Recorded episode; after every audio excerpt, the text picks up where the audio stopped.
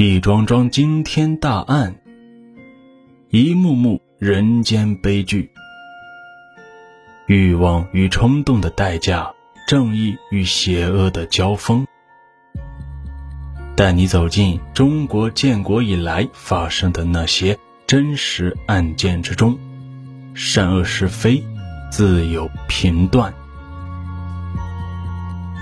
欢迎收听《大案纪实》。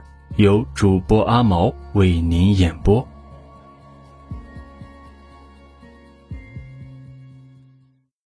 清明节这一天，江苏扬州的邵伯湖上发现了无头女尸，在女尸的体内还检测出了男子的体液，这是强奸后杀人，还是另有其他原因？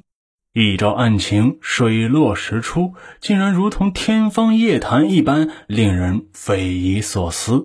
究竟是什么案件呢？我们一起来听。俗话说：“怕鬼，偏偏就会撞见鬼。”这不在邵伯湖西边新余岛上干了一辈子养鹅放鸭营生的吉家园老汉，就碰上了这茬子事儿。清明节下午三点钟。吉老汉在鸭棚那里查看鸭子的吃食情况，他不经意的向湖面上瞥了一眼，不由得咦了一声。只见不远处有一只白色的东西向鸭群飘来。按照常识，这可能是死猪、死羊之类的脏东西。这么大一个湖，时常飘一些动物的尸体，也是不足为怪。前几天他就打捞上来一包脏东西。每次遇到这类东西呀，吉老汉都会将它们捞上岸，挖坑深埋。因为鸭子吃了这些腐败的动物尸体会得鸭瘟。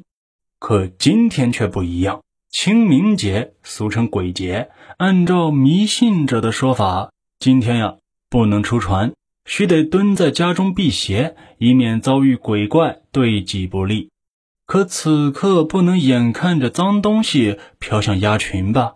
吉老汉心一横，解开小船的缆绳，划向湖面。划近一瞧，白色物体啊，是只鼓鼓胀胀的蛇皮口袋。吉老汉小心翼翼地将这包物体拽到岸边。此时，儿子吉学兵正好来取鸭蛋，吉老汉便叫儿子帮忙将蛇皮袋给拖上岸。爸，你快看，这像人的脚！吉学兵突然叫了起来。吉老汉凝神一瞧，只见被拖上岸的蛇皮口袋膨胀开来，里面呀伸出了一只人的脚。他心中呀咯噔一下，纵身一跃，窜上岸来，用铡草刀将蛇皮袋划开一个二三十公分长的口子。细看一下，这哪是什么死猪死羊，确确实实是一双人的脚，腿上还穿着一条黑裤子。他不由得心中大骇。老卢、老卜，过来看一看，这是包什么东西？吉老汉高声喊来，在岛上放养鸭子的两位村民。老卢、老卜奔了过来，凑上前，认真的端详了一番，然后异口同声的说：“不错，这绝对是人脚。”确认是人的脚之后，吉老汉说道：“ 十天前我还捞了包东西放在那儿呢。”再去看看那里边是什么东西。说着，几个人跟着吉老汉来到那包东西眼前。刺啦一声，吉老汉用刀划破了蛇皮袋，映入大家眼帘的竟然是一只人手。在场几人面面相觑，不知道说什么好。还愣着干啥？赶快报警啊！吉老汉先缓过神来，对儿子叫道，接着摇摇头，无奈地说：“真晦气。”鬼节碰到鬼了，吉学兵掏出手机，定了定神，摁响了市公安局幺幺零报警服务台的电话。这一天是二零零四年四月四日。事后民警都说，这呀是个特别的日子。用电脑看的话，日期显示的是零四零四零四。最早赶到现场的是韩江分局淮泗派出所刘忠等几位民警。他们在查看确认蛇皮袋内的物体是尸块之后，一边保护现场，一边向市局幺幺零和分局领导做了报告。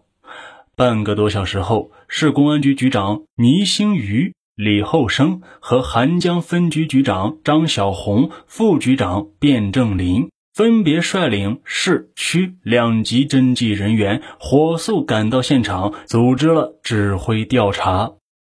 邵伯湖是扬州第二大淡水湖和淮河下游人江水道，距扬州城区有近二十公里的路程。石块所在的现场位于湖面南端的西新鱼上。西新鱼是一个副业鱼，面积呢有三百多亩，不少村民在这里养鹅、放鸭和蓄水养蟹。村民们说。石块呀，是在渔民打鱼区的水域发现的。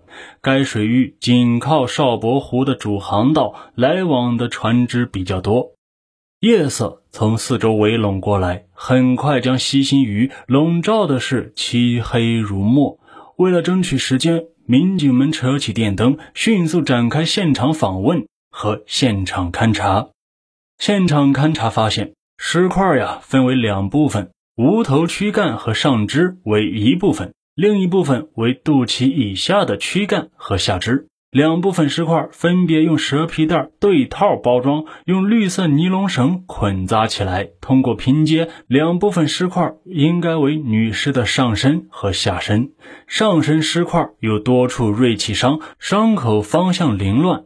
尸块呢还沾附有大量的稻草屑。死者左手腕背侧有青黑色桃形针刺样纹身，双足指甲染有桃红色的指甲油，胸罩内粘附着三根断发，最长的大约五公分，经过焗油黄染。女尸衣着质地普通，但式样比较新潮前卫。根据勘查，现场指挥人员形成这样一个共识：这是一起杀人分尸案。邵伯湖是抛尸现场，不是第一现场。受害人可能是娱乐场或者是洗浴休闲业的从业人员。基于上述观点，指挥部作出如下部署：法医方面对尸块进行进一步检验，研探受害人的年龄、身高、死因。死亡时间等方面的问题，对蛇皮袋、尼龙绳进行使用范围调查，对尸体上粘附的稻草屑进行品种种植地地区的调查。赵南军局长是案发后的第二天赶到破案指挥部的。昨天呀，他在省城开会时就接到了案情报告。今天中午会议一结束，他就马不停蹄地赶到这里。多年来，他给自己定了个规矩：命案必须到场，目的是在于帮同志们分析研究案情，指导侦查。更重要的是，表明市局党委对命案的高度重视。破案指挥部设在离邵伯湖几公里外的韩江区方向镇政府的会议室内。分管刑侦的李厚生副局长正主持召开案情分析会，赵局长掏出笔记本，认真听取案情汇报。我来介绍一下法医检验鉴定的情况。首先发言的是刑警支队政委法医学专家孙建如。昨天晚上，尸块被运到市公安局法医的解剖室，在孙介如的主持下，市区两级法医挑灯夜战，细致检查。对杀人碎尸案来说，确定尸源是第一要务，法医检验十分关键，在指明侦查方向的方面起着重要的作用。经过一夜的奋战，法医们拿出了几条重要的意见。一死者为女性，年龄约二十二岁，身高一米六六左右，体态中等，系遭锐器刺破心脏，导致循环衰竭死亡。二根据尸块腐败程度、营区生长发育的状况，结合现场气温、水文等自然条件，推断死亡时间，距检测时间二十天左右，也就是在三月十五日前后。三、根据尸块上创口的性状，结合衣着破裂口的特征，推断致伤工具为单刃刺器，分尸工具为菜刀之类的。四、尸块内发现了男性的体液，接着，孙政委特意对死者胸罩内发现的三根断发做了说明。他说，这是死者从头部套穿胸罩，与头发发生摩擦，产生静电而吸附的本人的头发。他举例说，不少男子脱衬衫怕麻烦，也会不解纽扣，直接从头部套脱下来，有时也会产生断发吸附的现象。随后，刑警支队主持工作的赵传如副支队长和韩江分局张小红局长分别介绍了技术痕迹方面对尸块粘附的稻草屑的查证情况。上午，两名刑警到扬州大学农学院请教了专家，经过专家的比较辨别之后，确认这一稻草屑是仙优六号杂交稻的茎秆。我市韩江北山区和仪征后山区有大面积的种植。对蛇皮袋的查证结果是，蛇皮袋是化肥袋，有两家企业出品，一家是河南新乡化肥总厂，另一家是江苏盱眙怀化集团有限公司。这两种化肥袋在周围农村使用比较普遍。扎捆尸体的是三股五丝的尼龙绳，这是一种熟胶尼龙丝，耐腐蚀性强，渔船上使用较多。各路人马汇报介绍完情况之后，赵南军局长对破案提出了六点意见，其中一点就是将受害人的衣着用电脑进行彩色还原，穿在模特衣架上，配以黄色发套，拍成彩色的照片，形象直观的让群众辨认。排查时要重点抓住受害人的职业特点，在扬州及周边的娱乐休闲场所进行查找。对作案人的排查范围，赵局长将其确定在现场中心周围的八个乡村。随后，指挥部根据上述要求，对案情进行了进一步的分析研究，最终明确下一步的工作重点为查找尸源和排查作案人，双管齐下。寻找尸源方法有二：一是印制附有受害人衣着照片的警方告示，广泛张贴，并在电视、报纸等媒体上公布；二是，在洗浴中心、洗头房等休闲服务场所排查失踪的女性。有民警形象地将这种方法归纳为一排黄毛，二排黑桃，也就是抓住受害人染过黄发。有桃形纹身这两个显著的重要特征进行排查，对排查作案人又归纳为两句话：一排嫖，二排逃，即抓住有嫖娼劣迹或混迹于情色服务场所的人员和案发后外出逃跑的人员。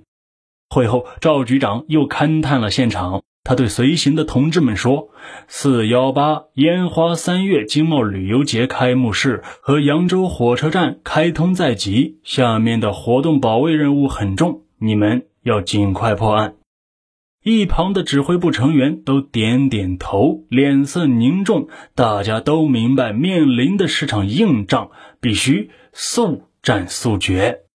下一步的排查中，警方会有什么收获呢？我们下集。接着说。